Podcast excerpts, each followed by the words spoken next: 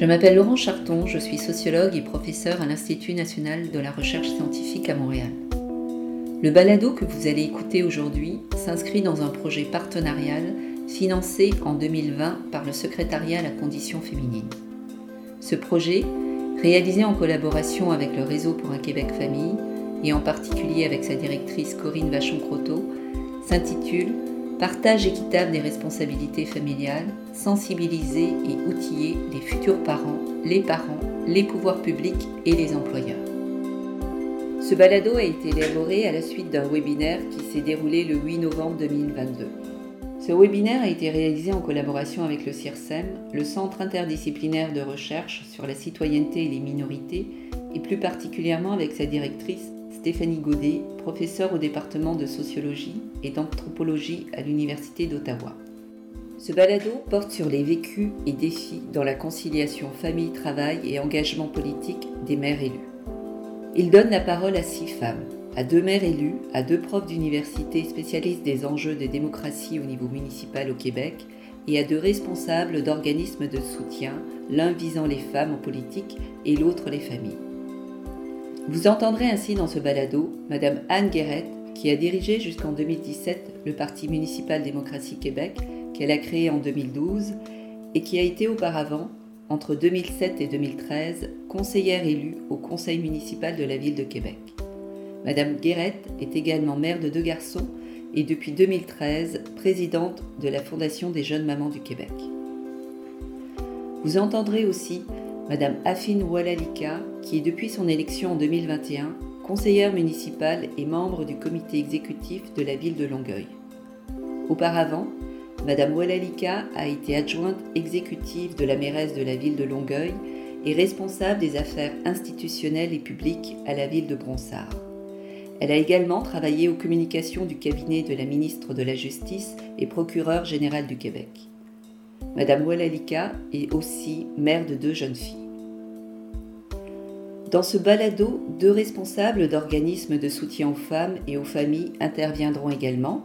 Il s'agit de Madame Esther Lapointe, directrice générale du groupe Femmes, Politique et Démocratie, dont la mission du groupe est d'éduquer, en particulier les femmes, à l'action citoyenne et démocratique, et de Madame Corinne Vachon-Croteau, directrice du réseau pour un Québec Famille et partenaire notamment du projet Espace Muni. Vous entendrez enfin Madame Sandra Breu, professeure à l'Institut national de la recherche scientifique, et Madame Anne Mévelec, professeure à la Faculté des sciences sociales et des études politiques à l'Université d'Ottawa. Avant de questionner les mères élues sur les défis qu'elles ont pu rencontrer dans leur conciliation famille-travail, la parole est donnée à Anne Mévelec pour un portrait rapide de la situation des femmes élues au Québec. Bonjour, merci à toutes et à tous d'être présents ce midi. Merci de l'invitation, Laurence, à participer à ce, webinaire sur les femmes, mais essentiellement sur les mères en politique. Alors, je pensais faire un petit point d'introduction juste pour amener deux éléments pour euh, peut-être atténuer des, des, les attentes envers euh, les commentaires académiques qui vont suivre les présentations et euh, qui sont les plus importantes dans ce webinaire. Donc, du point de vue académique, euh, on doit dire qu'il existe encore finalement assez peu de travaux qui portent sur le profil des élus municipaux en général au Québec, même si cet état des lieux tend à changer, notamment ces dernières années avec les travaux menés par Sandra ou par moi-même, par exemple. Euh, bizarrement ou paradoxalement, les travaux les plus anciens portent sur les femmes en politique municipale. Donc, on a approché le monde municipal via la présence euh, des femmes dans leurs conseils. Et plusieurs enquêtes depuis les années 80 se sont penchées sur euh, qui sont-elles, pourquoi sont-elles venues en politique municipale, à quoi, à quels défis font-elles face dans l'exercice des mandats. Donc, euh, ces travaux essentiellement euh, permettent de déboulonner une idée reçue, hein, qui est que le municipal serait par nature plus favorable à la présence des femmes. Donc, si euh, aux dernières élections, on a effectivement eu 36% de femmes dans les conseils municipaux du Québec, euh, disons que les, tendances étaient lentes à évoluer euh, ces dernières, dernières années. Et si on pense au pourcentage de femmes qui, ont, qui sont à la tête des villes, hein, des municipalités du Québec, on est encore en dessous de autour de 20%, plus exactement. Donc, si on s'est intéressé aux femmes, euh, euh, de, la part des chercheurs, on, a fait bien honnêtement très peu de place à la question de la parentalité et à la question des, euh, euh, femmes mamans euh, dans ces enquêtes. Donc, bien sûr, dans nos enquêtes, on pose la question du nombre d'enfants, par exemple, des gens à qui on parle, parfois de l'âge de ces enfants-là, mais c'est une donnée finalement assez brute qui est peu exploitée dans les études et qui va simplement renforcer des analyses en termes de genre ou spécifier la situation des élus tels qu'on les, tel qu'on les décrit, mais euh, ce n'est à ma connaissance jamais une entrée directe pour explorer euh, la façon dont on fait de la politique municipale au Québec ou euh, pour explorer le profil des personnes qui, qui, font cette, qui ont cette activité-là. Euh, donc, il existe euh, la littérature à d'autres niveaux qui nous explique, par exemple, que le fait d'avoir une famille est plutôt conçu, euh, plutôt vu comme une contrainte au fait de rentrer en politique pour les femmes, des travaux qui existent en nombre. et donc, au Québec, pour le municipal, c'est peut-être vrai, mais on ne dispose pas de données euh, pour l'instant euh, ou d'enquêtes qui démontrent euh, sans, aucun doute que cette, cette tendance serait également vraie pour ce palier-là. Un autre exemple qui, euh, euh, montre que la, question de la conciliation travail-famille est peu traitée, eh c'est par exemple l'entrée en vigueur euh, il y a quelques années du congé de maternité pour les élus municipaux et qui, à ma connaissance, n'a jamais fait l'objet d'une enquête ou d'un travail d'analyse de type académique. Donc, pour rappel, la, situation était la suivante avant, avant cette, cette modification législative. En fait, les conseillers municipaux, enfin les les, membres des conseils municipaux ne pouvaient pas s'absenter plus de 90 jours de manière consécutive sans risquer finalement de perdre leur poste. Donc, ce qui est allé à l'encontre d'un congé euh, parental, par exemple. Et grâce à la mobilisation de plusieurs conseillères municipales, entre autres, euh, la modification législative a fait que euh, c'est devenu un droit et non plus un privilège accordé par le conseil municipal d'avoir une absence de plus de 90 jours. Donc, tout ça pour dire qu'on manque de données, on manque d'enquêtes et que le webinaire ici est finalement une invitation, je crois, à le faire. Deuxième euh, petit point plus empirique euh, sur la question des femmes, donc euh, des femmes en politique municipale, mais plus généralement des élus municipaux. En fait, ma, ma seule, ma seule réserve, c'est surtout de dire que c'est très difficile de parler des élus municipaux comme d'une seule catégorie. Donc, je pense qu'on va revenir sur, sur ces éléments-là au fil de la discussion. Euh, en fait, les élus municipaux, c'est une diversité de situations et une variété assez importante de situations et de profils parce que les mandats sont différents. Être mairesse, ce n'est pas comme être conseillère, euh, parce que on peut exercer ses mandats à temps plein ou à temps partiel, parce qu'on peut en, tirer son principal revenu ou un revenu tout à fait euh, euh, anecdotique dans le revenu familial, par exemple. Évidemment, c'est aussi en lien avec la taille de la municipalité. Être mairesse de Montréal, c'est pas comme être conseillère municipale à Maniwaki. Donc, on a des, euh, euh, des situations qui sont euh, très variées dans le temps consacré, dans les, les conditions aussi pour conquérir le pouvoir, accéder au mandat, mais aussi dans l'exercice des mandats. Donc, ces situations sont, sont à prendre en considération. Et un petit point sur mon sujet de prédilection, qui est plutôt la question des partis politiques municipaux. Je pense que c'est important de, l'évoquer ici parce que c'est principalement, enfin, c'est des, euh, des, véhicules qui ont favorisé la présence des femmes en politique municipale, qui font de la politique municipale peut-être une activité plus collective que ce qu'on entend euh, traditionnellement, et que donc peut-être qu'il y a là euh, un véhicule aussi intéressant à explorer pour la conciliation travail-famille comme J'essaierai d'en discuter tout à l'heure. Donc, ces différents exemples visent simplement à illustrer la diversité des situations et des contraintes dans lesquelles les personnes se lancent et exercent, la politique municipale. Donc, et évidemment, pour nombre d'entre elles, les, enjeux de conciliation travail-famille politique sont toutefois euh, existants, même s'ils sont mal documentés. Voilà, c'était mes deux petits mots d'introduction. Merci. Merci Anne pour ces précisions qui permettent euh, de bien montrer la diversité euh, des situations euh, des maires élus. Alors je vais, je vais poursuivre en, vous posant maintenant la question, Madame, Madame Walalika et Madame Guérette, sur votre perception au début de votre engagement politique des possibilités que vous aviez de pouvoir faire de la politique en tant que femme, mais aussi en ayant des enfants Ou euh, plus précisément, pourriez-vous nous dire si la perception que vous aviez du milieu du monde politique a eu une influence sur votre parcours politique et vos projets familiaux? Alors, Madame euh, si vous voulez peut-être euh, oui. lancer le bal. oui, bien sûr. Merci beaucoup, Laurence. D'ailleurs, je vous salue, mesdames, euh, sur euh, panélistes, euh, Anne Guérette. Votre réputation vous précède. Je vous connais de nom, mais c'est la première fois au moins que je vous vois, ne fût-ce que virtuellement. Donc, ça me fait beaucoup plaisir. Merci pour l'invitation, d'ailleurs, à, toi, Laurence, et puis à Corinne, de permettre d'offrir cette vitrine ou cette plateforme aux mamans qui pourraient avoir des ambitions de se lancer en politique, mais qui sont peut-être intimidées à l'idée de le faire quand on est maman des jeunes enfants, on pense toujours à comment est-ce que nos décisions vont affecter notre vie familiale et vont affecter par le fait même nos enfants. Donc, euh, c'est une très, très bonne initiative. Je remercie l'Université d'Ottawa et puis euh, l'Institut aussi euh, pour cette initiative. Donc, merci beaucoup pour ça. Je salue bien sûr toutes celles et tous ceux qui se sont connectés. Euh, au webinaire et à nous suivre. Merci beaucoup.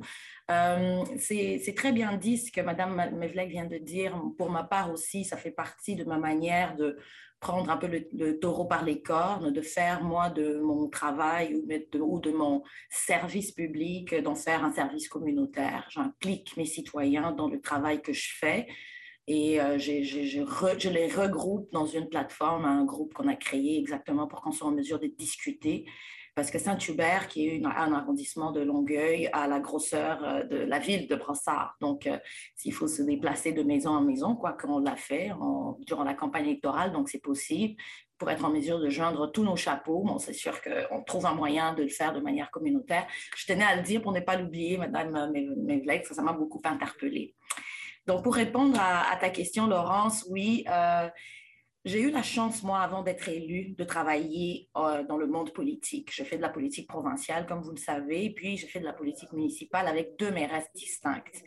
Pour moi, ça m'a beaucoup, euh, ça m'a donné une sorte de vision, un bagage de ce que je voulais, moi, euh, faire et comment est-ce que je pourrais être une très bonne conseillère municipale et rester une bonne maman à mes enfants. Euh, j'ai fait de la politique provinciale et d'ailleurs, euh, pour avoir vu ces deux portraits, ça a influencé mon choix de faire plutôt la politique euh, municipale puisque ça me permettait de dormir, ne fût-ce que dormir à la maison et puis de souper avec mes, enfants de temps en temps et puis de, participer d'ailleurs avec mes enfants à la vie démocratique de, notre ville. Donc, en, étant en, politique municipale, je, je peux, moi, emmener mes enfants dans une séance du conseil municipal c'est sûr que nous, à la ville de Longueuil, on est chanceux parce que c'est une des premières choses qu'on a fait au niveau de, la famille, c'est d'instaurer ce qu'on appelle de halte service de garde pour permettre exactement aux, familles, aux mamans qui ont des jeunes enfants de pouvoir venir en séance du conseil avec leurs enfants, avoir un service de garde adapté pour pouvoir s'occuper des enfants pendant que elles et eux, bien sûr, euh, participent à la vie démocratique. Donc, ça, c'est une, euh, une bonne chose que nous avons mis en place déjà pendant au début de notre élection, un modèle qu'on a vu d'ailleurs euh, à la ville de, Montréal, qui avait eu des très, très bons échos. Donc, on voulait l'appliquer ici. Donc, euh, c'est ça. Donc, le fait d'avoir vécu ces expériences avec d'autres femmes élues, d'ailleurs, je n'ai travaillé que pour des femmes, euh, que ce soit Stéphanie Vallée au, niveau provincial, de Rina Sad à Brossard, et puis bien sûr Sylvie Parent auparavant ici à Longueuil, ça m'a permis de voir que pour s'impliquer de manière publique, pour s'impliquer de cette manière et être élu, il n'y a rien de plus important que la gestion du temps. Il faut une structure, il faut, bien sûr avoir un, réseau qui nous soutient, bien sûr. Donc, pour ma part, par exemple, je n'aurais jamais pu le faire sans euh, beaucoup d'aide de la part de ma mère. Donc, ma mère fait partie de la communauté que j'ai mis autour de moi pour pouvoir nous soutenir. Parce que dans des heures tardives où on doit faire des lectures, on doit faire des représentations, on a besoin des gens qui ont la confiance pour pouvoir s'occuper de nos enfants, dans le sens où de les mettre au lit, de les nourrir, de s'assurer qu'elles suivent leur routine. Euh, pour ma part, ce qui m'aide beaucoup, j'appréhendais beaucoup, moi, d'être une mère de, jeunes filles euh, et en même temps de, se faire vivre toute ma communauté. En étant sur le comité exécutif, d'ailleurs, j'ai des responsabilités et des dossiers qui, qui, importent, qui, qui impactent la ville entière. Ce n'est pas simplement mon district. Donc, euh, c'est que je peux vous dire, le nerf de la guerre pour moi a été la gestion de mon temps, de prioriser, de, mettre mes priorités dans mon agenda et d'avoir un, adjoint qui est au fait de ça. Donc, euh, ça, ça, aide beaucoup. Ça qui me permet de pouvoir porter tous mes chapeaux et euh, être à la hauteur de tous mes rôles et ne pas lâcher, lâcher le ballon d'un côté ou de l'autre, ce qui était très, très important pour moi. Voilà, j'espère avoir répondu à la question, Laurence.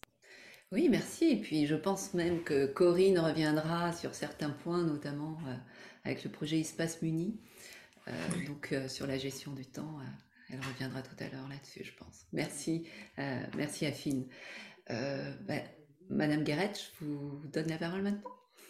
Parfait, merci beaucoup. Donc, euh, je, ne referai, je ne referai pas tous les merci.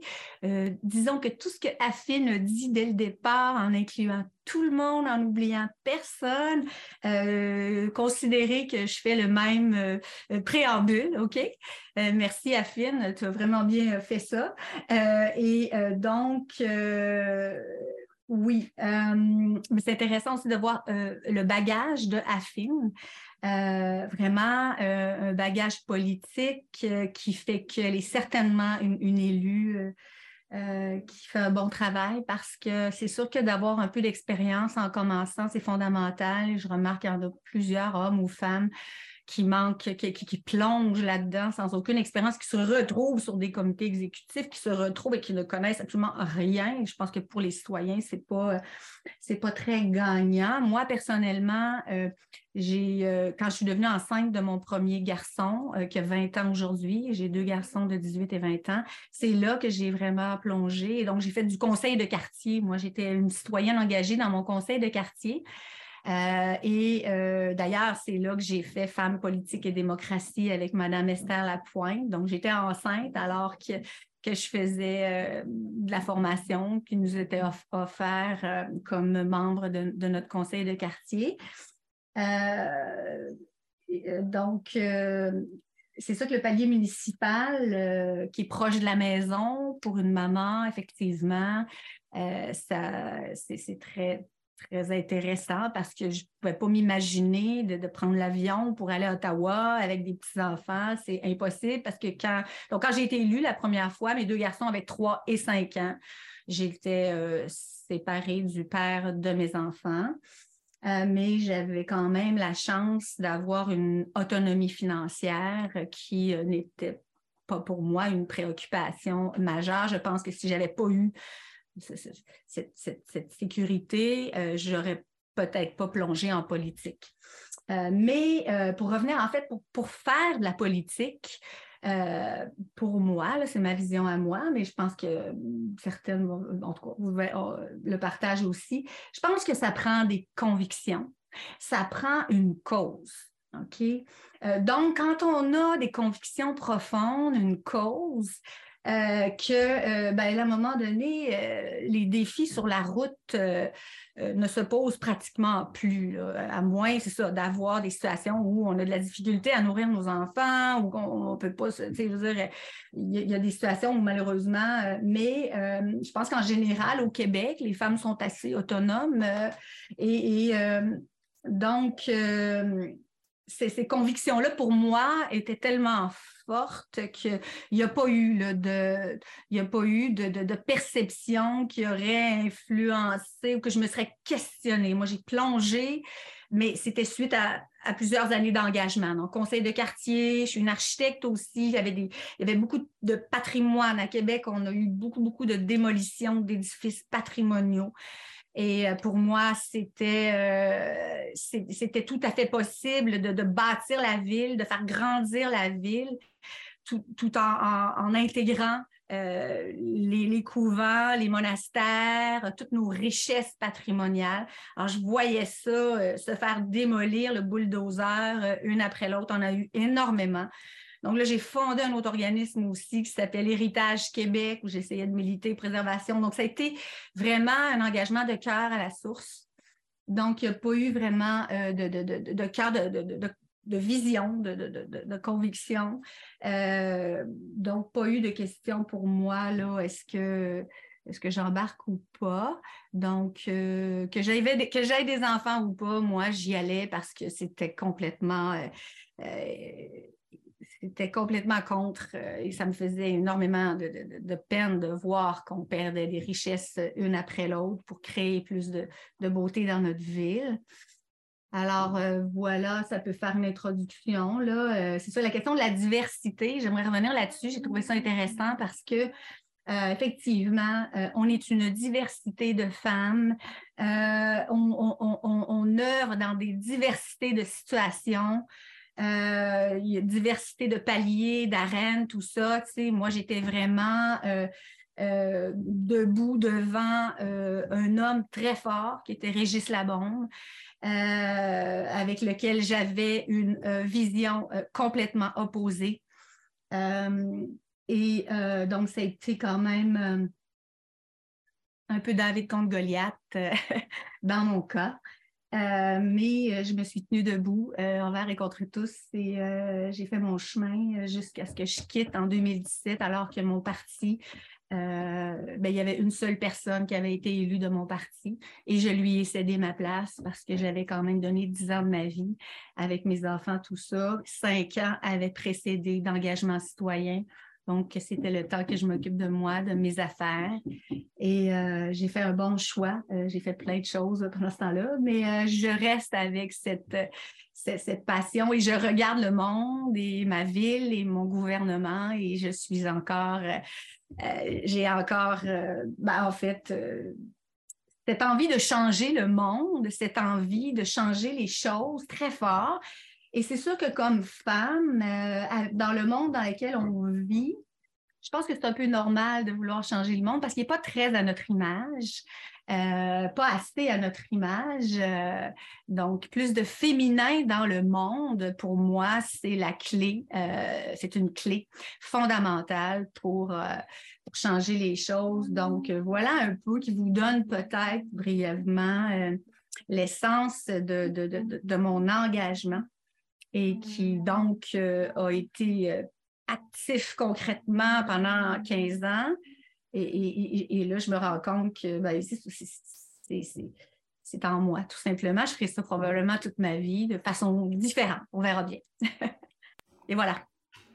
Merci beaucoup. Euh, je vois que Affine, vous voulez réagir.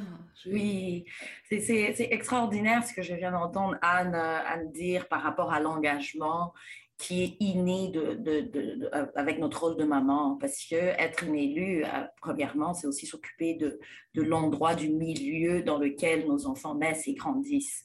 Donc, c'est vrai, Anne, c'est vraiment interlié, ça fait partie un peu de ce qu'on a comme essence en tant que maman, de s'occuper de l'environnement. C'est juste qu'en tant qu'élu, on va à une échelle un peu plus large de, de, notre secteur euh, pour pouvoir mettre un peu le doigt sur le mot perception de la politique avant d'être de, se lancer. Moi, je vais aller avant même que je ne m'implique carrément en politique. Euh, je suis née et grandie en République démocratique du Congo. Je pense que certains d'entre vous le savez. La, ma vision et la perception de la politique, c'était ce n'était pas rose. Donc, pour moi, ce n'était pas nécessairement un endroit où je me serais lancée, un endroit où je me serais épanouie, un endroit où, je ne pourrais même pas imaginer, ça ne faisait même pas partie d'une idée pour moi de faire partie d'un monde, euh, monde politique comme je, je, le percevais moi en tant que jeune fille en grandissant. Euh, il y avait plusieurs mauvaises attributions, moi, à la politique en grandissant, la corruption, euh, que les personnes qui avaient des bonnes intentions ne pouvaient pas aller loin. Euh, Ce n'était pas nécessairement une perception où moi, d'ailleurs, la politique est venue à moi, même en étant ici, je regardais toujours la politique de loin parce que j'avais cette perception de mon enfance de ce que c'est que la politique, qu'elle n'est pas nécessairement représentative mmh. de la population.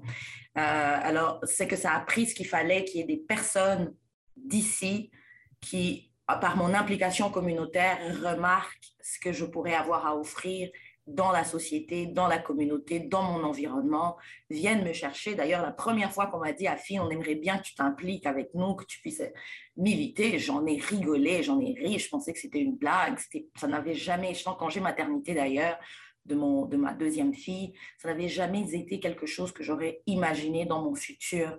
Donc, pouvoir me lancer, voir des gens qui, sont déterminés à avoir une diversité de voix, diversité de profils, diversité de sexe, de, de, de, de culture, se lancer et pouvoir emmener un peu du sien, je me suis dit, je vais adhérer à ça. Et en, et en même temps, adhérer me permettait aussi d'être cette image d'une autre fille ou d'une autre maman comme moi qui pourrait peut-être avoir cette perception-là euh, de ce qu'est la politique et de comprendre que la politique, c'est vraiment l'implication citoyenne à un niveau démocratique, tout simplement. Euh, et qu'on ne veut pas pervertir nécessairement cette, euh, cette, cette implication-là ou cette vocation. Moi, je la prends pour une vocation. Et pour moi, faire de la politique, c'est une manière durable, concrète et claire de, de, de m'occuper de ma communauté et tout. Euh, donc, je tenais à le dire et tout parce que Anne m'a beaucoup touchée avec euh, ce qu'elle disait par rapport à ce qui est inné en nous et ce qui fait de nous aussi de, des bonnes élus. Euh, donc euh, ça, ça fait partie de la perception pour répondre au mot même, euh, la perception de la politique avant de se lancer. Alors quand on se lance, quand on s'implique, moi j'ai commencé d'ailleurs en tant que militante, même avant de travailler professionnellement, ça change un peu les perceptions, ça change les idées. On réalise qu'on a quelque chose à dire, quelque chose à apporter. On réalise qu'on a des changements et on réalise qu'on n'est pas nécessairement obligé d'attendre que le changement vienne des autres. On peut aussi faire partie de ce, de ce mouvement. Ben, je tenais à le dire aussi, parce que Anne m'a inspirée. Super. Merci beaucoup, Affine. Euh, Anne, est-ce que vous pourriez euh, couper votre micro euh, quand vous intervenez pas? Parce qu'on entend sinon le, le chantier. Les travaux, oui. Merci. Ben, je vais... Merci.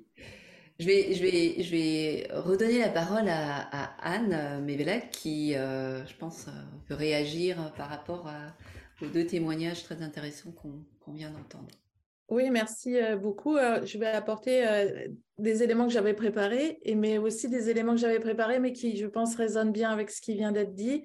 Et donc, on pourra continuer la discussion comme ça. Euh, Peut-être un, élément, je ne suis pas la spécialiste des chiffres, hein, mais quand même ça en prend quelques-uns. Et euh, je voulais rappeler quand même que la moyenne d'âge des élus municipaux, c'est 53 ans hein, au Québec hein, et que l'entrée est finalement assez, euh, on peut dire tardive. Hein, la, moyenne d'âge pour entrer en politique municipale, c'est plutôt autour de 46 ans. La moyenne d'âge des conseillères municipales, c'est 49 ans. Donc on a plutôt euh, des gens qui sont déjà bien installés dans la vie, qui, qui sont à la tête de, de, nos principales municipalités. Or, il y a un petit, une espèce de petite énigme ici qui, qui existe, puisque souvent dans les discours, on entend les euh, soit la justification, soit le discours des femmes qui disent euh, ben, finalement, je ne suis pas rentrée en politique au moment où je voulais, euh, j'ai attendu que mes enfants soient plus grands ou il vaudrait mieux attendre que les enfants soient plus autonomes, par, par exemple, soient scolarisés, euh, soit au primaire, soit plus tard au secondaire, ce qui expliquerait euh, ben, finalement pourquoi les femmes euh, rentrent plus tard que, que les hommes en politique municipale. Mais les données ne disent pas du tout ça. Hein. Les femmes rentrent à peu près au même âge que les hommes en politique municipale. Alors il y a une espèce de décalage entre un discours un petit peu convenu, c'est vrai que les femmes ne vont pas en politique municipale ou retardent leur entrée, et finalement les chiffres. Alors, bon, c'est plus une énigme qu'un résultat de recherche, hein, je, ne sais pas trop quoi en, en, en, penser, mais il y a selon moi un petit discours euh, dissonant ici entre, entre les données et, euh, et, ce qu'on entend généralement. Euh, pour ce qui pour, pour, référer, enfin pour raisonner davantage avec ce que, ce que nos deux élus ou ex-élus viennent de dire, euh, effectivement, quand on regarde le profil des, élus municipaux et des élus municipaux en général, hein, c'est euh, des personnes qui ont un bagage d'engagement en général assez incroyable dans leur poche. Donc, euh, des gens qui ont été très, très impliqués dans le socio-communautaire, hein, généralement, avec des parcours différents selon si c'est des hommes ou des femmes, mais en général, ce pas des gens qui étaient dans leur cuisine et qui tout d'un coup sont au conseil municipal. Des gens qui étaient impliqués dans toutes sortes d'organismes, qui ont une pratique de euh, l'exercice collectif, de la prise de décision, de, de la discussion, des engagements et qui avaient donc déjà des heures de bénévolat en banque assez importantes et souvent des activités qui leur prenaient déjà du temps régulier de façon hebdomadaire. Donc le, le, temps consacré à la politique une fois élu, il vient finalement remplacer le temps souvent qui était dans, dans, les, dans les organismes sociaux communautaires dans lesquels ils étaient impliqués. Et c'est un peu ce que j'entends ici, c'est que avant d'être élu, euh, vous étiez impliqué. Après avoir été élu, vous êtes encore impliqué. Donc, euh, la conciliation euh, ici politique-famille ou travail politique-famille, c'est un moment de la vie, mais je comprends que c'est aussi une, trajectoire complète qui, vous caractérise et qui caractérise, selon moi, beaucoup, beaucoup d'élus. Un, un, autre élément qui était un petit peu dans, vos témoignages, c'est euh, euh, particulièrement celui d'Affine, c'est que les engagements, notamment des femmes, sont préalablement à l'entrée en politique, sont, sont parfois liés à, la présence des enfants. Donc les engagements dans le scolaire, que ce soit du temps des commissaires scolaires, hein, la démocratie scolaire telle qu'elle existait au Québec avant, mais simplement dans les conseils d'établissement, les conseils de parents, ou simplement pour avoir euh, milité euh, ou euh, interpellé la municipalité parce que, par exemple, les trajets pour aller à l'école sont pas sécuritaires, les corridors scolaires sont pas sont pas adéquats ou les équipements dans les parcs sont pas bons. Enfin, des éléments qui font que notre réalité de maman, et là je m'inclus même si je suis pas élue, la réalité de maman fait qu'on a aussi une, une, une compréhension des enjeux locaux, de la quotidienneté, de la proximité du territoire, mais qui peut nous amener aussi, ou qui peut amener à, euh, revendiquer, à interpeller la municipalité. Or, euh, ce qu'on voit, c'est que souvent, euh, les personnes qui se lancent en politique municipale, elles ont, elles ont déjà été en interaction avec les municipalités, par exemple en allant dans les commissions, en réclamant, en parlant avec les conseillers existants sur différents dossiers. Donc, la, le fait d'être maman, c'est pas forcément un obstacle, hein, c'est aussi euh, parfois une raison même de s'être lancée ou d'avoir choisi la, proximité euh, ou la politique municipale.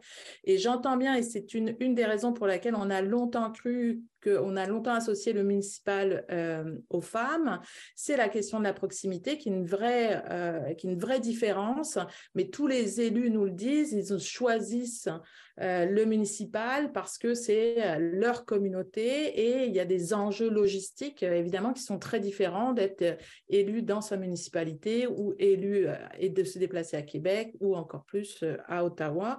Donc ça, c'est une vraie, une vraie tendance de fond. En cela, vous êtes, je crois, tout à fait représentatif des, discussions, en tout cas, que j'ai eues avec euh, nombre, euh, nombre d'élus.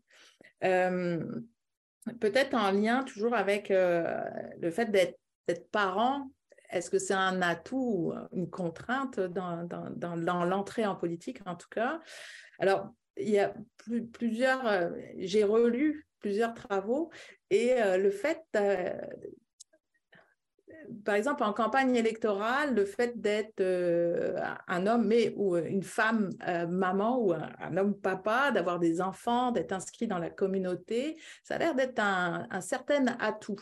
Alors, c'est pas tant qu'on démontre que euh, euh, pouvoir dire ben j'habite dans, dans le quartier depuis X années, euh, mes enfants vont à l'école, je suis inscrite donc dans le tissu social et donc voilà, ça fait de moi quelqu'un qui va être apte à représenter mes concitoyens. Euh, c'est ça va dans le, discours et dans les études qu'on a. Et j'ai plutôt le souvenir, en fait, d'exemples inverses où euh, des jeunes femmes euh, qui n'étaient pas mamans et qui n'étaient pas en couple devaient expliquer pourquoi elles seraient quand même aptes à, euh, à représenter euh, leur communauté. Donc c'est là, c'est plutôt le stigmate de ne pas être maman ou de ne pas être parent qui, euh, qui, l'a emporté. Alors je crois que c'est aussi intéressant de voir comment les, les, enfants sont, et je ne veux pas dire c'est une ressource évidemment en termes économiques, hein, mais vraiment une, manière aussi de s'engager pour le collectif, hein, comme vous l'avez dit. Toutefois, ce qu'on sait sur l'entrée en politique, puis là, quand on regarde les discours des hommes et des femmes, quand ils, expliquent comment ils ont pris la décision de se lancer en politique euh, municipale, je vais le dire de manière assez caricaturale, mais les hommes disent ben, j'ai décidé. Hein. Et les femmes, elles disent ben, j'ai euh, consulté, euh, j'ai discuté avec ma famille, j'en ai, discuté avec mes enfants, avec mon conjoint, si conjoint il y a, ou ma conjointe, évidemment. Et donc, il y a euh, souvent dans le discours des femmes euh, cette idée que euh, le choix de rentrer en politique a, été le fruit d'une discussion plus large qui les interpellait et qui les concernait évidemment au premier titre, mais qui concernait au même titre hein, leur environnement proche et donc leur, leur cellule familiale. Ça, c'est quelque chose de, plus spécifique, je dirais, aux, aux femmes en politique municipale. Euh, alors, je ne voudrais pas avoir l'air de, dire que tout ça est, prévu, puis on peut euh, du coup euh, dresser le portrait robot de la personne parfaite pour devenir candidate au palier municipal, parce que ce qui est ressorti des études que moi j'avais faites, c'est que souvent les, femmes, mais comme les hommes remarquez, mais les femmes aussi savent pas tellement à quoi s'attendre une fois qu'elles vont être élues. Donc, euh, poser sa candidature, c'est une chose. Être élu et commencer au jour 1, c'est quand même un, phénomène, un, univers de découverte et de découverte qui vont être, euh, qui vont prendre en, qui, qui vont inclure, euh, comme, comme vous l'avez dit, Affine, beaucoup d'organisations et beaucoup de défis logistiques. Hein. mais souvent, ce que les, femmes ont, dit dans les entrevues, c'est que elles ne savaient pas exactement le nombre d'heures qu'elles allaient y passer. D'ailleurs, elles savaient pas exactement à combien elles allaient être rémunérées pour euh, exercer le mandat. Elles savaient pas exactement, évidemment, quelles responsabilités elles auraient au sein du conseil municipal. En tout cas, il y a beaucoup d'inconnus. Hein. Il y a le fait de se lancer en politique, mais il y a aussi beaucoup d'inconnus sur qu'est-ce que ça va vouloir dire au quotidien comme le travail politique en tant que tel, et donc les effets sur la, vie de famille ou le reste de la vie, euh, les, autres domaines de la vie euh, de, la personne élue. Euh, peut-être deux derniers petits points. Euh, sur le, recrutement, les efforts de recrutement, on sait, euh, Esther pourra le, confirmer, hein, l'enjeu de la présence des femmes en politique municipale, c'est un enjeu de candidature. Les, femmes ont les mêmes taux de succès que les hommes, donc c'est vraiment parce qu'il n'y a pas assez de candidates qu'on n'est pas, pas dans la zone paritaire dans la plupart des municipalités québécoises. Donc la question du recrutement des, euh, femmes, ben, ça passe aussi par le recrutement. Vous êtes femme et éventuellement vous êtes aussi mère. Et donc, ben, qu'est-ce qu'on peut faire pour euh, favoriser le recrutement de, jeunes, femmes?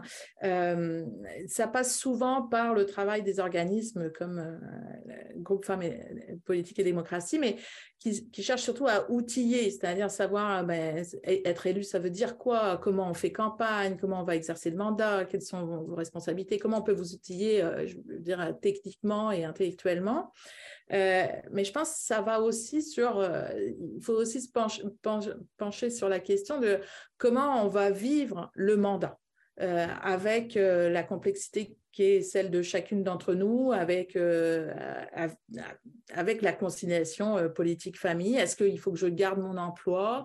Est-ce que je peux vivre de mon mandat? Est-ce que le conseil municipal ou l'administration municipale va être accueillante si j'amène mes enfants en réunion?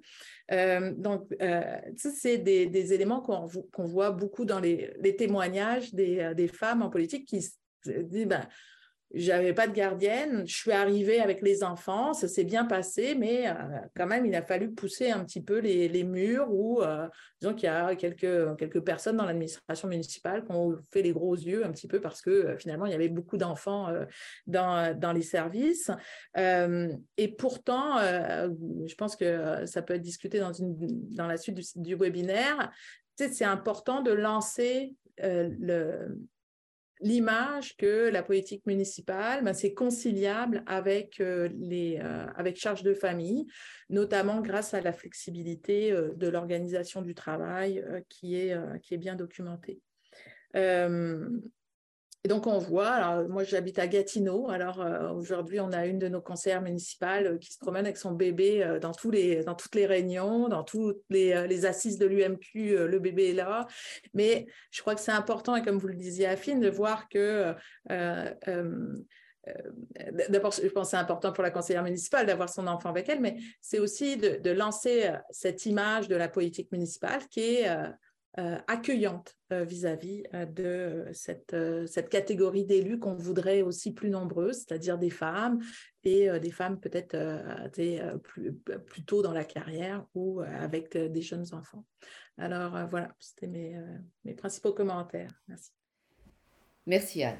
Je vais faire du pouce à ce qui vient d'être dit en posant une nouvelle question à Anne et à Affine, notamment sur les embûches qu'elles ont pu rencontrer dans leur parcours de mère élue, mais aussi sur les soutiens dont elles ont pu bénéficier ou qu'elles pensent qu'il est important d'avoir pour pouvoir mener de front des responsabilités familiales et des responsabilités en tant qu'élu.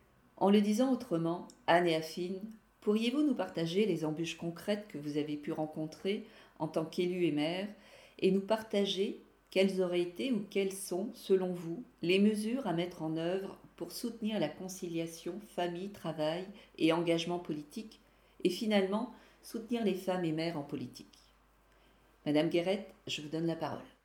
Donc, les embûches, les embûches, euh, j'ai noté le, jugement, le manque de confiance. Euh, encore là, euh, il y a une diversité, il y une diversité, ça va peut-être être intéressant.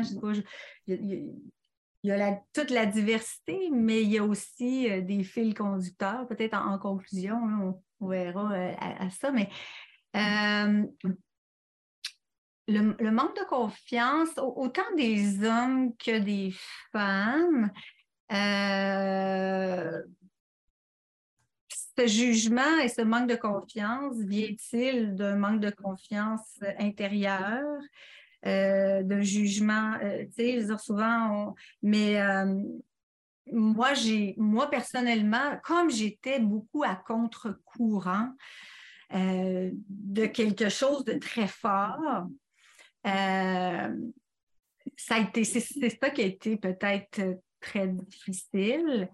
Euh, donc, on, me jugeait, on ne prenait pas ça au sérieux, on se demandait qui je me prenais pour euh, parce que là, on avait une rockstar, tu comprends? C'était très particulier. Euh, et, mais donc, euh, à l'intérieur, autour de moi, des hommes aussi, le, manque de confiance des hommes, on dirait qu'il y a comme donc, je pense qu'il faut, être très fort. Je regardais un peu le parcours d'Affine, elle semble, en tout cas, des fois, c'est toujours plus beau dans le jardin du voisin, mais ah, elle semble avoir une mairesse euh, qui, qui, a des priorités intéressantes, euh, avoir des rôles intéressants, être capable de, contribuer. Euh, moi, de mon côté, ben, c'est ça aussi. J'aurais tellement voulu contribuer davantage, apporter ma contribution.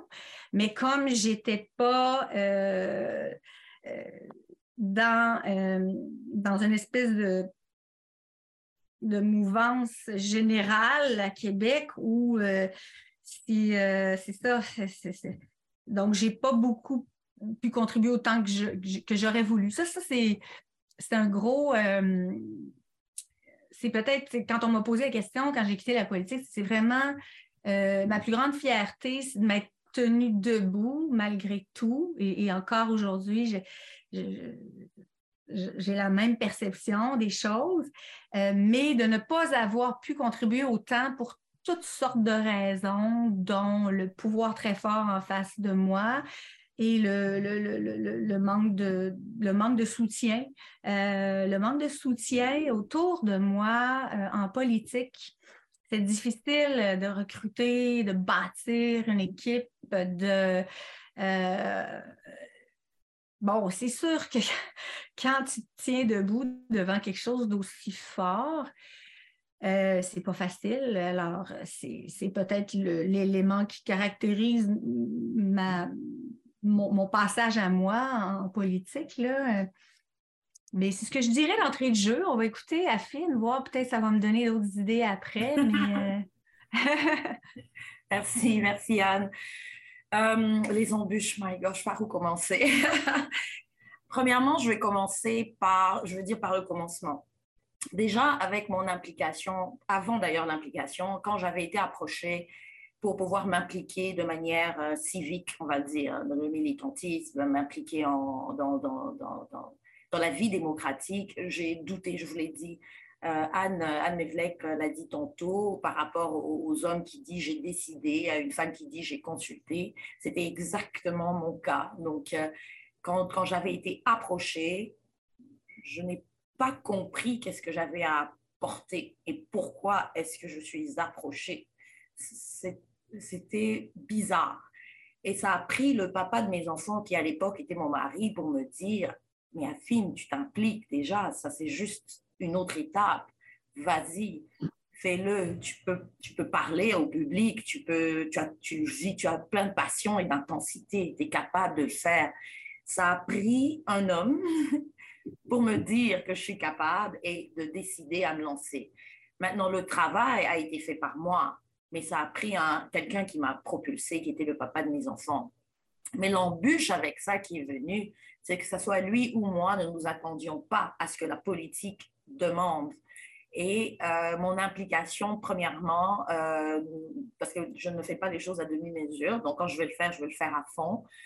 Euh, et ensuite, mon travail professionnel a fait en sorte que j'ai travaillé des heures folles, des heures incroyables, euh, que j'étais, que même quand je suis présente à la maison, j'étais presque absente parce que j'y pensais. Ça fait en sorte que ça, ça, ça, ça donné un coup à mon mariage. Et d'ailleurs, aujourd'hui, nous ne sommes plus ensemble.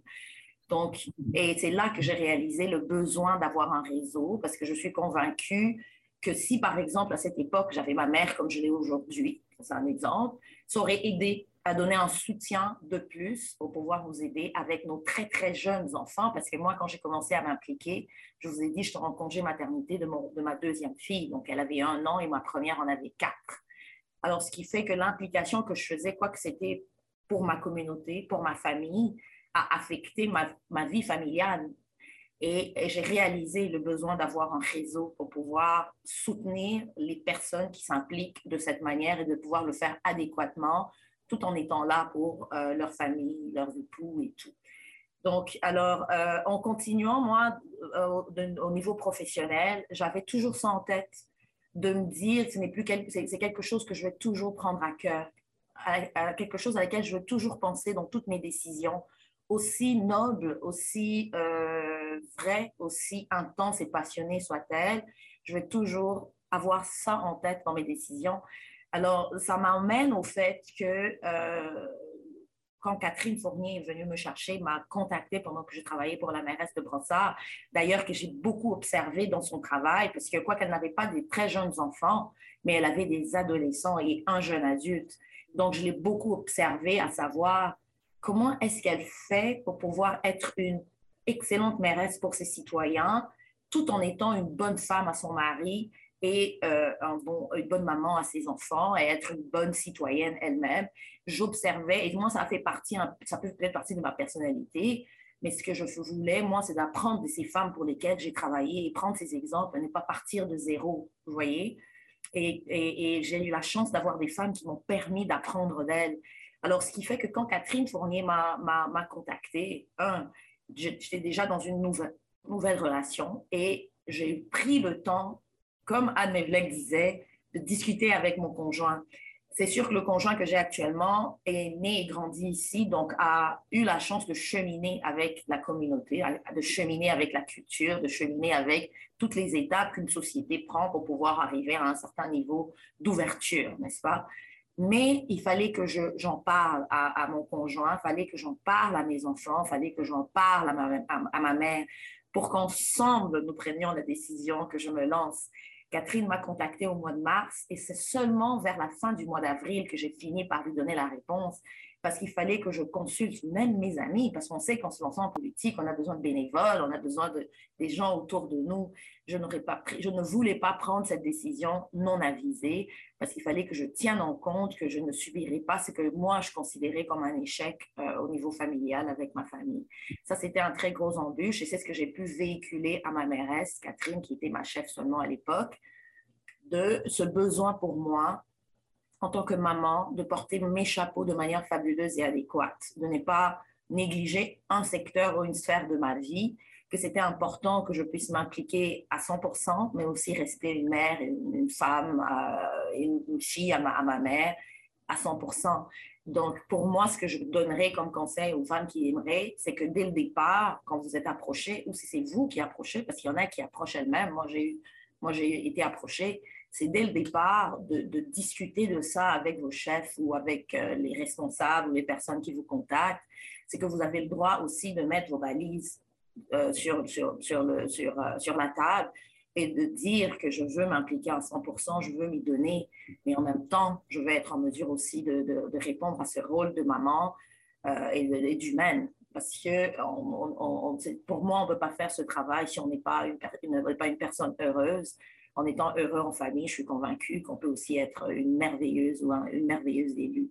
Donc, euh, alors, ça, ça, ça, fait partie maintenant. Catherine a beaucoup pris ça, a pris ça et elle a pris en note, qui faisait en sorte que durant la campagne électorale, quand on avait nos, réunions, par exemple, en soirée, euh, et elle le faisait après que ceux, celles qui ont des enfants soient en mesure de les mettre au lit. Donc, après la routine de bain, de, la, routine de, souper, de, bain, et puis aller au lit ça, ça, ça, a beaucoup aidé et puis ça a démontré au moins son intérêt, puisqu'elle n'est pas maman elle-même, ça a démontré son intérêt et son ouverture à comprendre les réalités de tout le monde. Maintenant, l'embûche déjà en campagne électorale, c'était le fait que, par exemple, pour moi, quand je mets ma famille à contribution, que ma famille est investie, pour moi, dans ma tête, il n'y avait pas, pas d'autre issue que de gagner. Alors, je me suis mise à fond, surtout qu'à l'époque, on me considérait comme ce qu'on appelle des, candidats poteaux. Hein. Anne pourrait savoir c'est quoi. J'avais un conseiller qui était là, ça faisait 25 ans, qui n'avait jamais perdu dans un parti ou indépendant. Donc, je savais que j'avais un colosse, j'avais un colosse en face de moi et il fallait que je m'implique, que je m'imprègne et que je le fasse avec beaucoup de passion. Je savais que si je cognais aux portes que je rencontrais mes, voisins, je veux dire mes voisins parce que le district où j'habite, euh, le district où j'élève mes enfants, je rencontre mes concitoyens, je savais qu'en leur parlant, je, je, saurais les gagner parce que je leur montrerais à quel point j'ai le cœur et j'ai tout ce qu'il faut, moi, pour servir et pour représenter leur voix. Alors, l'embûche et l'enjeu étaient là maintenant de faire une campagne électorale de manière à ne pas avoir la culpabilité de négliger la famille parce qu'on s'est mis à fond. Moi, je faisais par exemple du porte-à-porte de 11h à 20h. J'avais trois chiffres et sont les bénévoles qui se, qui se remplaçaient. Mais ça a pris beaucoup de communication avec mes enfants et des fois de, de, les impliquer même en campagne électorale. Ça veut dire les emmener avec moi pour poser des pancartes de terrain, les emmener avec moi pour faire la distribution des dépliants. La même chose avec, euh, avec mon conjoint qui, même si lui était né, grandi ici, n'était pas politisé, ça a pris beaucoup pour lui pour pouvoir comprendre c'était quoi, pourquoi je me mettais. Pour lui, c'était pourquoi tu te mets dans tant de peine alors que tu es bien avec la mairesse de Brassard dans son cabinet. Tout simplement, pourquoi tu t'infliges tant de peine? Alors, c'était de lui faire comprendre que c'est ma vocation, c'est ce que je suis, c'est de m'occuper de ma communauté, de le convaincre, de lui montrer que mon implication n'est pas me faire de la peine, au contraire, c'est de porter cette voix de mes citoyens, de, de, ce que je vois dans le quartier et puis de, pouvoir euh, contribuer de manière adéquate. Donc ça, ça faisait partie des embûches de faire comprendre à, mon chum pourquoi est-ce que je m'inflige autant de, de peine selon lui. Euh, donc, euh, alors c'est ça. Alors après l'élection, après avoir gagné, c'est sûr quand, quand, on est nommé au comité exécutif d'une ville de 250 000 habitants et d'une agglomération de, de 450 000 habitants et que j'en me confère des dossiers comme la culture et la sécurité publique, qui sont des gros dossiers, dossier, je ne peux le faire qu'à plein temps. Si je fais quelque chose d'autre à côté, c'est sûr qu'il y a quelque chose que je néglige. Avec toutes les lectures et tout, l'embûche aussi, c'est de savoir qu'on a besoin de prioriser notre santé. Et ça, c'est encore mon défi aujourd'hui, du fait que j'ai eu l'expérience que j'ai eue et que je ne veux pas négliger ma famille, mais je, vais aussi faire mon travail à 100% ce qui m'arrive souvent, c'est de négliger mon sommeil parce que je ne vais pas me retrouver un dimanche le souper de lire mes documents. Alors, ce que je fais, c'est de les lire quand tout le monde est, couché. Alors, ça affecte mon sommeil. Et ça, c'est le défi que j'ai actuellement sur lequel je travaille. Et c'est là aussi que le, réseau arrive. dans le réseau, je veux dire les personnes qu'on met, que Catherine a mis pour, pour, nous soutenir, nous, en tant qu'élus. Donc, ça, c'est les élus partout. Les personnes qu'on met à notre disposition pour nous soutenir. Moi, je donne beaucoup à l'adjoint, par exemple, que Catherine a mis pour soutenir les gens à l'exécutif, qui, euh, qui prend en compte mon agenda qui ne s'occupe pas de mon agenda personnel, mais qui prend en compte de mon agenda personnel pour pouvoir gérer mon agenda d'élu et, et, comprendre que hum, la, la, la, je suis l'adjointe de, l'exécutif. Et sur l'exécutif, by, by, the way, je suis la seule à avoir des jeunes enfants. Il y a actuellement Sylvain Joly qui, lui, a des enfants, mais qui, ont déjà qui sont déjà plus vieux. Donc, il y a moins de dépendance.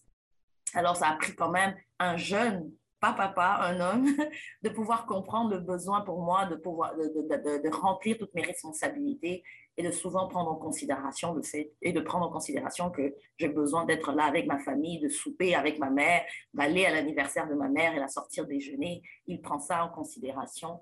Donc euh, ça, ça en faisait partie. Maintenant, du fait qu'à l'exécutif, on, doit le faire à plein temps, quand on est conseiller municipal, on vient, comme euh, Anne Medlec le disait tantôt, on ne vient pas de sa cuisine, on vient avec un bagage, on vient déjà avec des carrières. Ça fait qu'il y en a qui ont gardé ces emplois-là. Alors, l'embûche, c'était aussi d'exprimer que le fait qu'on a un autre emploi, on ne peut pas nécessairement sacrifier les heures de travail, les heures de, de soirée, par exemple, avec nos familles. Mais moi, j'ai trouvé que tout ça a été adressé en simplement communiquer avec nos équipes. Et Anne, Anne Guéret, je le disais tantôt, c'est vrai que j'ai une mairesse compréhensive à qui on peut parler, qui est ouverte, qui écoute, et que même si elle ne vit pas la situation, elle est très empathique aux situations de, de, ses élus, ce que je peux dire. Voilà, je crois que ça répond à la question, Laurence? Oui, très bien. En fait, on voit l'importance du réseau. Merci. Euh, alors, euh, Sandra, je vais te laisser la parole. Oui, merci euh, Laurence et bonjour à toutes et, à tous. Euh, je vais faire comme Anne Guérette. Merci. je, fais le même merci que les, que les autres euh, en essayant d'oublier personne. Alors, merci pour ces vraiment ces deux témoignages très, très intéressants. Et pour ma part, j'aimerais peut-être aborder un autre point de vue. ma collègue Anne Mevlek, tout à l'heure, l'a bien mentionné. la taille de la municipalité colore la nature de la fonction élective. Et euh, j'aimerais en fait peut-être euh, parler davantage des municipalités de petite taille au Québec parce que les deux témoignages que nous avons euh, eus aujourd'hui sont des témoignages d'élus ou d'anciens élus de grandes villes. Et je pense que, comme dans d'autres domaines en politique municipale, la taille de la municipalité peut changer la façon de vivre cette fonction élective. Alors, dans la petites municipalités au Québec, je vous apprendrai rien en vous disant que la fonction, elle s'exerce à temps partiel. Euh, donc, cette fonction exercée à temps partiel, elle a des conséquences. Euh, d'une part, elle implique que la rémunération euh, associée à cette fonction, elle est faible. Alors, on sait au Québec, par exemple, que cette euh, rémunération, elle peut varier entre 4 000 et 25 000 dollars par an. Alors, bien entendu, ça ne permet en aucun cas de vivre et encore moins de subvenir aux besoins d'une famille. c'est donc là peut-être une, une, première barrière que l'on peut, que l'on peut identifier. Euh, par ailleurs, euh, ma collègue le mentionnait tout à l'heure, il, y a très peu d'études qui s'intéressent à la condition des, parents euh, qui sont élus. Et, mais dans le cadre d'interviews réalisées auprès d'une trentaine d'élus dans des municipalités de moins de 10 000 habitants au Québec, certains élus, alors même que l'enquête ne portait pas sur la fonction, sur le fait d'être parent ou d'être mère ou père, certains élus nous ont confié différents éléments euh, qui alimentent la réflexion euh, sur cet aspect. Euh, par exemple, une mairesse nous a confié que finalement, accepter d'être maire d'une petite municipalité, c'est accepter d'être pauvre. très clairement, ça fait partie, selon elle, du, quelque part du contrat qu'il convient d'accepter. D'autre part, je dirais, cela sous-entend pour les élus qui ne sont pas retraités, ma collègue l'a bien mentionné tout à l'heure, au final, la moyenne d'âge est quand même assez élevée chez les élus. il convient donc, pour ceux qui ne sont pas retraités, d'avoir, et Madame Walalika vient d'en parler, d'avoir un autre emploi pour subvenir à ses besoins.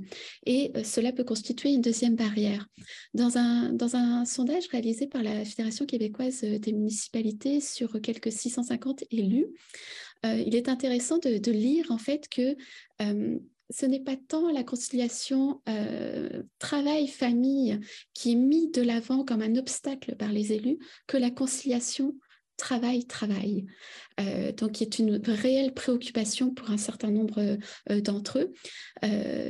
plus précisément, 36% des élus qui ont répondu à cette question considèrent euh, qu'ils peuvent avoir des difficultés. Et c'est là où aussi on remarque une plus grande différence entre les hommes et les femmes sur cette conciliation de travail-travail, alors que quand on leur demande euh, est-ce que la conciliation travail-famille pose problème, la différence entre hommes et femmes est très minime.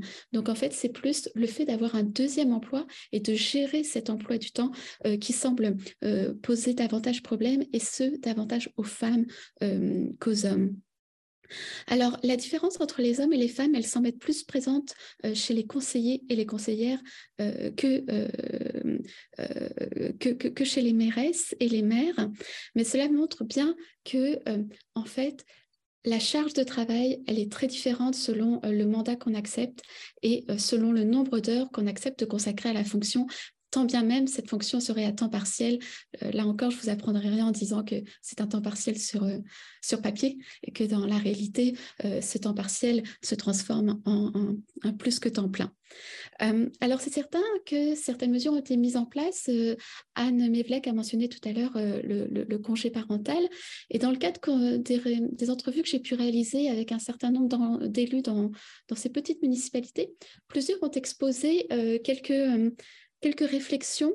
Euh, et ces réflexions viennent la plupart du temps d'hommes euh, qui souhaitent en fait intégrer euh, davantage de femmes et notamment de mères et de, et je devrais dire de mères et de pères pour avoir aussi cette vision, cette représentativité d'une partie de, de, cette, de la population qui devrait être représentée au Conseil.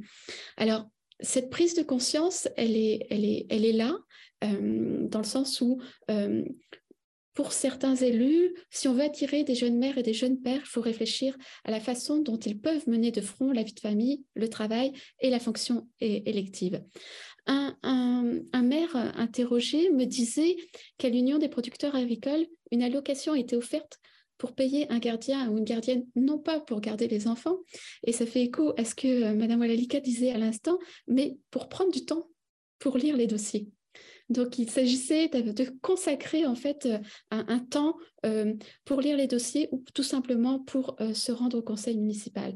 Et cet élu me disait, est-ce que ça existe à l'échelle municipale? Donc, il y a aussi une question de beaucoup d'élus s'interrogent sur la façon dont il conviendrait en fait de mettre en place des mesures adéquates pour, pour favoriser la venue et la diversité en fait de, profils au conseil municipal. Un autre élu me disait aussi que pour, pour, gérer les difficultés de conciliation travail-travail, il se demandait tout simplement si on ne pouvait pas compenser l'autre employeur pour dégager euh, un certain nombre de jours par an qui seraient consacrés finalement à la réalisation euh, de la fonction élective et du travail euh, qu'elle nécessite. parce que c'est élu souligné, et, je sais que dans le cadre de l'enquête que j'ai réalisée, c'était assez fréquent, les élus prennent des congés, des journées sans solde pour honorer adéquatement euh, leurs fonctions électives. Alors, bien évidemment, c'est un contexte spécifique, je le rappelle, euh, les, municipalités de petite taille avec des fonctions euh, à temps partiel, mais il disait par exemple que lorsqu'il est question du budget, ces réunions ont souvent lieu en journée. Donc, pour les personnes qui ont un autre emploi à côté, bien évidemment, ça sous-entend de prendre un congé. Il soulignait également que les municipalités de petite taille, bah, généralement, n'ont pas le budget pour euh, aider euh, les, euh, les, élus, que ce soit pour une halte garderie, pour, pour, que ce soit pour dégager du temps de travail nécessaire. Et il soulignait qu'il y avait un vrai travail de réflexion à faire, peut-être auprès de l'échelle provinciale, pour savoir comment mettre en place des mesures adéquates. Et je dirais également que c'est un point euh, vraiment important à prendre en considération parce que on, sait que que, ces difficultés, les difficultés qu'on peut rencontrer soit pour entrer en politique, soit pour exercer euh, le mandat, sont cruciales. Quand on euh, interroge en fait les électeurs qui, qui, qui, ont voté ou se sont abstenus aux élections municipales, on sait que les femmes ont légèrement tendance à s'abstenir davantage euh, que les hommes. Alors pourquoi c'est important? Ben, On sait que si vous avez euh, déjà pensé un jour à vous présenter euh, aux élections municipales, la probabilité que vous votiez est plus grande si un jour ça vous a déjà traversé l'esprit. Donc vous comprenez, on fait un petit peu une boucle plus on va être en mesure de considérer euh, qu'il n'y a pas tant d'entraves que ça euh, euh, au fait de se lancer en politique, qu'on ait ou non des enfants, plus on va également accroître la participation électorale qui est souvent considérée comme problématique dans certaines municipalités. On pourrait également rappeler, outre euh, comme le mentionnait euh, Anne Guérette tout à l'heure, euh, il y a aussi en fait la façon dont on considère, comment la confiance qu'on s'accorde aussi dans cette fonction, mais un autre élément qui est aussi partagé autant par les hommes que par les femmes, c'est le manque de reconnaissance. Associé à cette fonction. Beaucoup d'élus soulignent qu'elle est, absente, cette, reconnaissance, ce qui ne permet pas en fait euh, de solliciter ou de donner envie, en fait, euh, ne serait-ce euh, à n'importe qui, mais également à une jeune maman ou un jeune papa de se lancer en politique. Donc, pour moi, ça, ça brosserait un petit peu le portrait des embûches. Piste de solution encore à réfléchir sur cette question. Merci beaucoup, Sandra. Euh, bah, je vais tout de suite euh, donner la parole à Esther, parce que Esther, je pense que vous avez souvent entendu euh, les embûches que des femmes en politique ont pu rencontrer et contribuer aussi à la mise en place de certaines mesures pour aider les femmes en, politique. Alors, je vous laisse la parole. Voilà.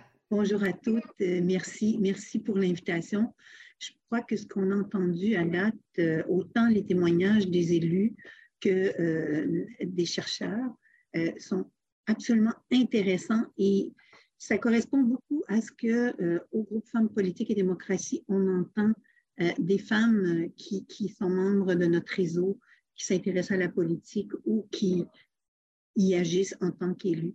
En fait, Anne, tout comme Madame Walaika, ont démontré que quand on a la passion, des convictions, qu'il n'y a pas grand-chose pour nous arrêter. Et euh, ils ont même dit, chacune à leur façon, euh, qu'elles étaient allées chercher l'aide nécessaire pour pouvoir se réaliser à travers leur engagement politique. Et c'est aussi beaucoup ce que, ce que, les témoignages, en tout cas, que nous avons reçus au groupe. Euh, quand on parle de la difficulté de recrutement, Anne Mévelec en parlait tout à l'heure, entre autres, bien, il y a des différences entre les petites municipalités et les grandes municipalités et effectivement, les partis politiques jouent un rôle. Un parti politique fait en sorte que quand vous vous présentez comme candidat, il y a une équipe, il y a une forme de soutien plus ou moins important, dépendamment de la, disons, de la, du parti.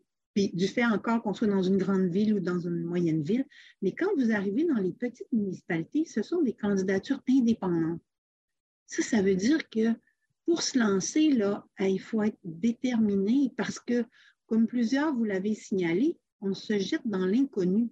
On ne sait pas vraiment ce qui nous attend. Donc, la première étape, je pense, c'est vraiment eh, de, de, bien se renseigner par rapport à la vie qui m'attend en tant qu'élu. Et c'est ce que nous, on a cherché à faire, entre autres, en outillant les femmes qui songent à se lancer en politique.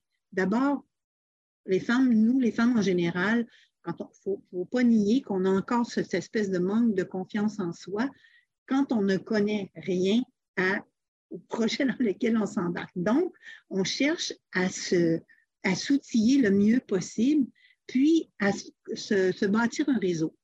Puis, euh, vous avez, été, vous avez pratiquement toutes parlé de l'importance du réseau.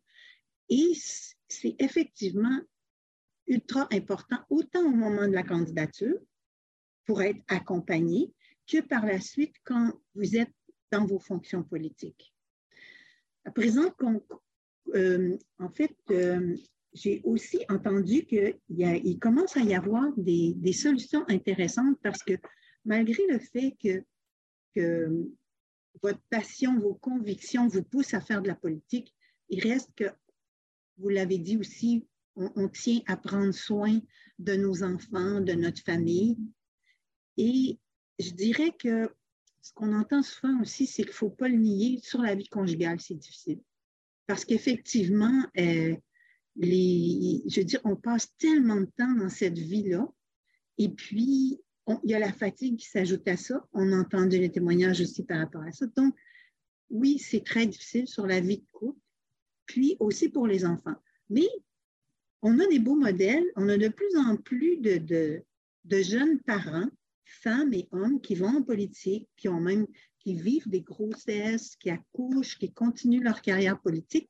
Et ça, je crois que ça va aider celles qui souhaitent aller en politique.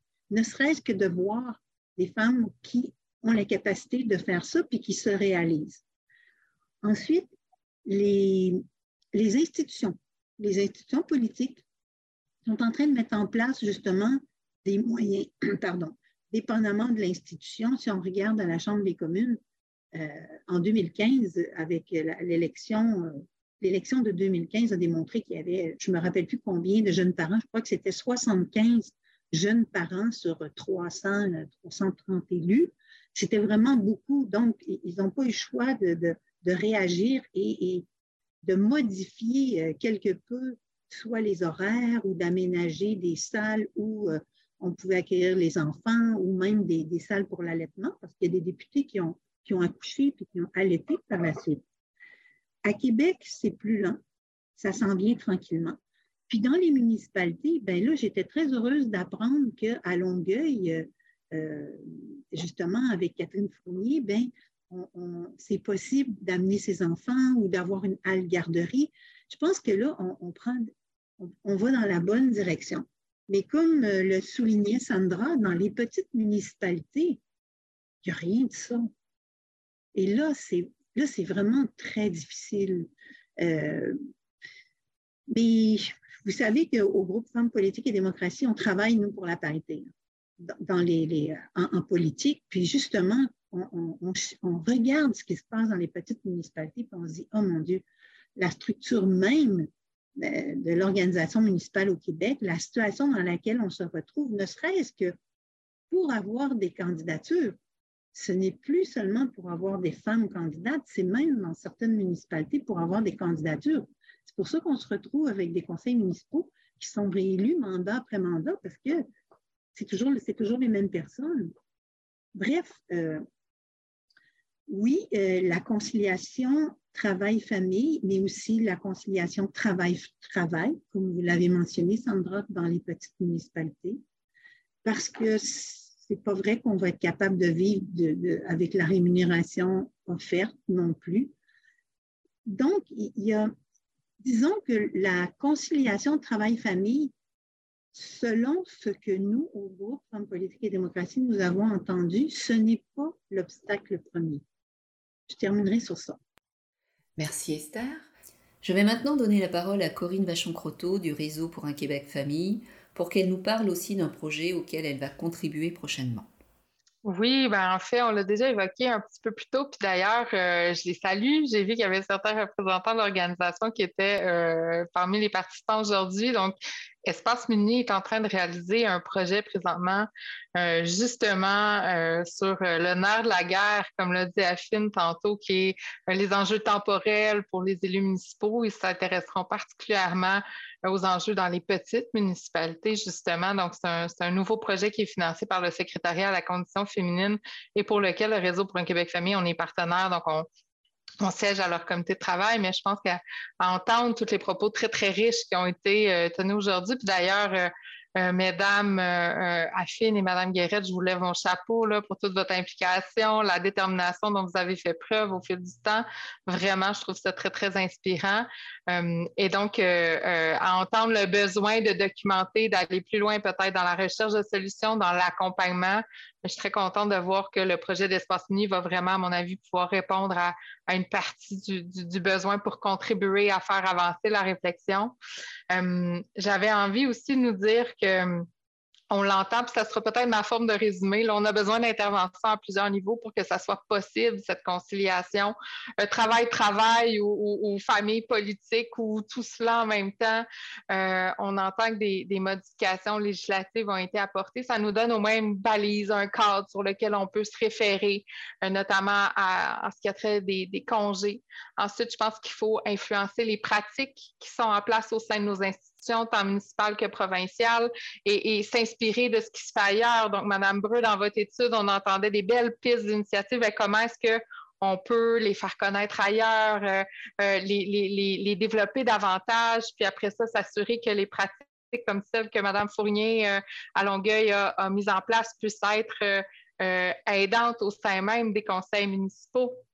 Puis ensuite, ben, il va falloir avoir de la contribution des employeurs, des employeurs qui ont à leur euh, emploi des, élus, mais aussi, je dirais, les employeurs des conjoints, conjointes euh, qui sont aussi élus et qui auront probablement eux aussi besoin d'un peu plus de flexibilité pour permettre à, leur, euh, leurs partenaires de pouvoir exercer ces fonctions. Donc, comment les employeurs peuvent être mis à contribution dans la recherche globale de solutions. Puis finalement, bien évidemment, le réseau, je pense que ça a été euh, amplement mentionné. Comment est-ce que même dans notre couple, on partage nos responsabilités familiales, comment on va chercher le soutien dont on a besoin dans la collectivité, dans oui, son propre réseau, mais aussi des services qui existent dans la communauté pour nous permettre d'exercer euh, nos, multiples responsabilités. Donc, euh, une intervention à plusieurs niveaux apparaît comme étant nécessaire pour pouvoir faire avancer et faire cheminer la situation euh, des maires élus particulièrement. Donc, à suivre le projet d'espace mini notamment. Merci Corinne. On va passer maintenant aux questions du public. Ma collègue Stéphanie Godet souhaite poser une question. Stéphanie, je te laisse la parole. Alors, euh, moi, j'ai une question qui, déborde le champ de la conciliation temporelle, parce qu'on a, vous avez beaucoup discuté des enjeux euh, de conciliation euh, au niveau du temps, mais j'aimerais vous poser des questions à l'égard de la vie publique avec des enfants parce qu'on sait que, euh, notamment pour les femmes avec les médias sociaux, les femmes élues, il y a beaucoup d'enjeux euh, de, de, violence, notamment dans les réseaux sociaux.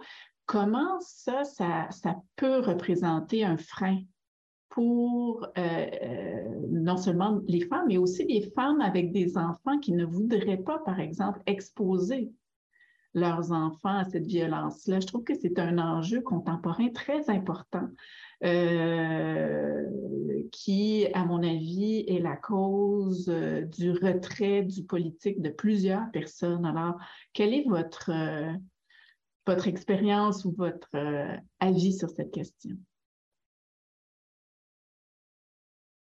Merci Stéphanie. Qui veut se lancer? Peut-être commencer si Anne me permet. Euh, c'est une très bonne question, Stéphanie. J'espère que je peux vous appeler Stéphanie. Euh, c'est une très, très, très bonne question et je ne peux vous dire à quel point ça nous influence, on l'a toujours en tête. Quand on est une femme politique et une on devient automatiquement une personnalité publique, les gens ne font, j'ai l'impression que ce n'est pas tout le monde, en tout cas, qui fait le lien et garder en tête que ces personnes restent des humaines. Alors, euh, que ce soit au, euh, terme de, recevoir des fois des menaces, de recevoir euh, des, blâmes, des doléances de manière démesurée ou de manière acharnée, du fait qu'on est aussi des élus accessibles par les réseaux sociaux. Je parle pour ma part, moi je, réponds même que ce soit par, par Instagram, Messenger, LinkedIn. Alors c'est vrai qu'on se permet. Euh, je trouve qu'on a le droit, nous, en tant que personne, en tant qu'humain, en tant qu'individu, de mettre ces limites-là et euh, d'user de tout ce qu'on nous donne comme euh, balise pour pouvoir bloquer ce type de, de, de, message ou ce, type d'approche. Euh, vous savez que nous, il y, a il y a quand même quelques controverses au niveau de la ville de Longueuil. Je ne vais pas mentionner le mot qu'il ne faut pas mentionner, mais je vais vous parler d'un certain parc nature dans notre ville qui suscite beaucoup de grogne, beaucoup de, de, de, de, et de ressentis. comme vous le savez, je suis responsable de la sécurité publique, donc je vous rappelle qu'à un des conseils, il y avait un avis de motion qu'il fallait que je fasse à ce sujet. qui touchait la, la, sécurité publique et j'avais ce rôle de le faire. Mais séance tenante, avec tout ce qu'on recevait comme menaces et toutes les pancartes qu'on levait, tout ce qui se disait, j'ai eu une crise de panique. Et la première chose à laquelle j'ai pensé, mais dis donc, ces personnes savent où mes enfants vont à l'école. Ces personnes sont au courant de où est-ce qu'elles vont à l'école. Ces personnes sont au courant de où habite ma mère, où j'habite, où le, papa de mes enfants habite ces personnes pourraient avoir accès à ces informations, les images et les photos de mes enfants. Alors, ça montre, déjà, ça, ça reconforte de savoir c'est quoi la, sécurité que le centre de service scolaire offre dans des écoles. Mais j'ai dû me lever et sortir de la salle parce que j'ai eu une crise de panique, je pleurais, je, fondais en larmes dans, dans, la salle de bain en arrière de l'hôtel de ville. Et mon collègue qui vit déjà cette chaleur-là, qui est le responsable du secteur, a dû, faire, a, dû prononcer cet avis de mention à ma place parce que je lui ai dit, je ne peux pas, comme je suis bloquée, je, suis figée dans ma panique. Alors, en, effet, ça fait partie des enjeux, des embûches qu'on vit.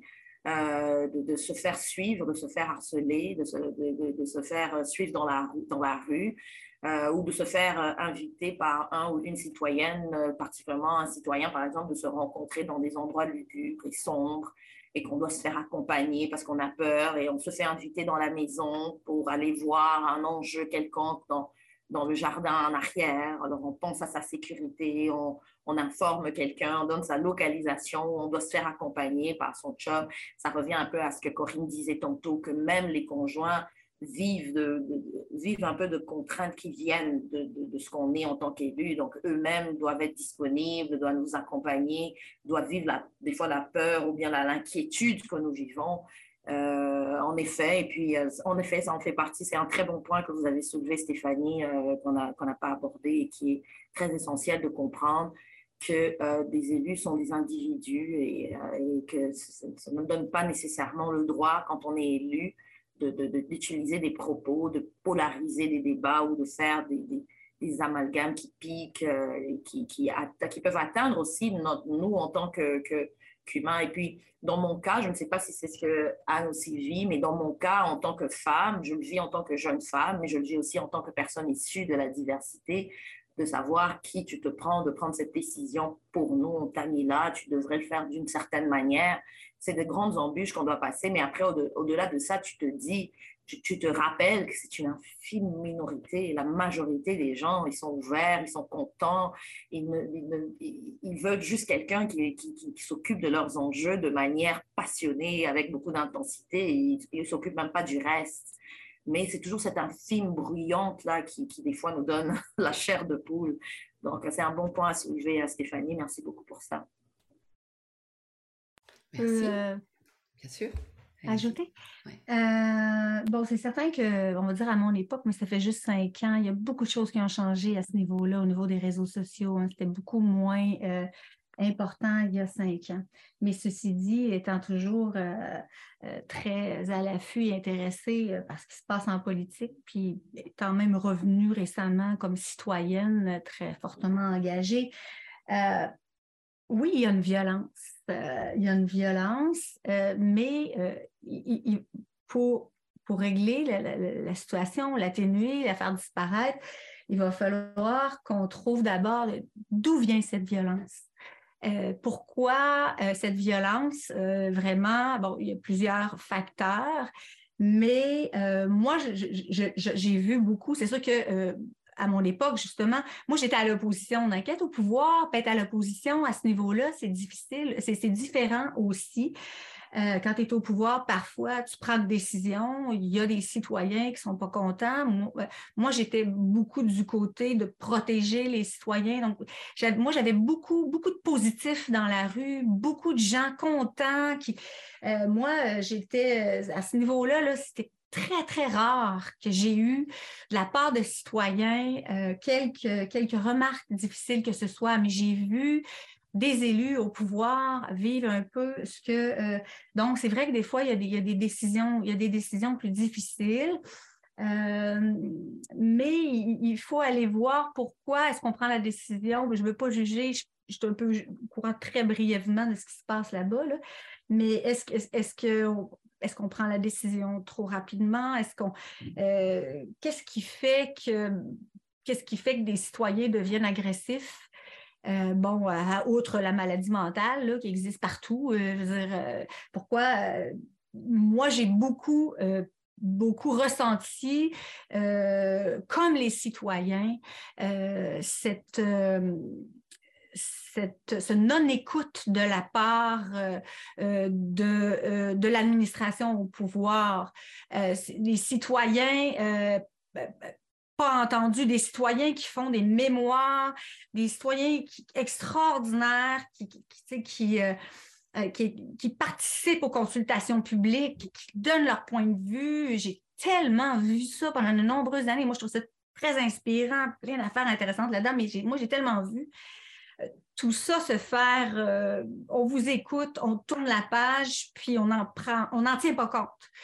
Ça, énormément. je ne sais pas si c'est comme ça partout, mais euh, ici, ça a été beaucoup, beaucoup, beaucoup. Donc, cette violence, des fois, j'entends les politiciens chercher d'où vient-elle. Peut-être que certains politiciens devraient se regarder mais plus de femmes en politique, plus de jeunes en politique, plus de jeunesse, donc de papa euh, un, peu, féminin, parce que femmes, euh, femmes et hommes, mais moi, je parlerais davantage de, féminin, de masculin. Je pense qu'au niveau des pouvoirs supérieurs, euh, peut-être pas au municipal un peu moins, mais beaucoup de, beaucoup de, masculin. Le pouvoir est masculin, encore, il va falloir le dire, là. le pouvoir est masculin partout sur la planète. Euh, de travailler sur la conciliation travail-famille comme vous le faites, puis des mères, des, mères et des pères, je trouve ça très intéressant parce que les, papas d'aujourd'hui portent beaucoup plus de féminin aussi maintenant, beaucoup plus de respect pour tout ça. Ils ont, ils veulent prendre soin de leurs enfants eux aussi. Donc ça, c'est très positif au Québec. C'est peut-être une petite bulle qui n'est pas comme ça partout euh, sur la planète, mais plus de femmes, plus de féminin, plus de jeunesse plus d'écoute, de, respect, de, capacité d'écouter, d'être au service des citoyens et non pas de, grands projets de milliards de dollars que les, que les gars veulent faire encore. Euh, le peuple est fâché. Moi, je, je les comprends. Et là, il va falloir adresser ça à un moment donné si on veut que, que, que en partie, c'est quelque chose, si on veut que cette, violence euh, disparaisse, euh, s'atténue et, disparaisse idéalement. Là. Alors, il, y a des raisons, mais quand on étouffe, quand on essaie d'étouffer euh, des, émotions citoyennes, on, amplifie. Et là, il va falloir se mettre à l'écoute un peu. C'est quoi qui se passe? Puis, parce que c'est pas agréable pour un élu d'avoir peur. effectivement, ça peut être un gros frein. Puis c'est en train de grandir tout ça aussi. On, en entend parler de plus en plus. Merci. Au terme de ce webinaire, je vous remercie à nouveau toutes très chaleureusement d'y avoir contribué. Je retiens la passion de vous, mesdames élues, et je retiens aussi la nécessité de bien s'entourer quand on souhaite s'engager en politique, et ceci d'autant plus peut-être quand on a aussi des responsabilités familiales. Un grand merci pour le partage d'expériences et de connaissances à Anne Guérette, Afine Oualalika, Sandra Breu, Anne Mévélec, Esther Lapointe et Corinne Vachon-Croteau. Vous venez d'écouter un balado consacré au vécu et défis à la conciliation famille-travail, réalisé dans le cadre d'un projet partenarial financé par le secrétariat à la condition féminine et intitulé Partage équitable des responsabilités familiales sensibiliser et outiller les futurs parents, les parents, les pouvoirs publics et les employeurs.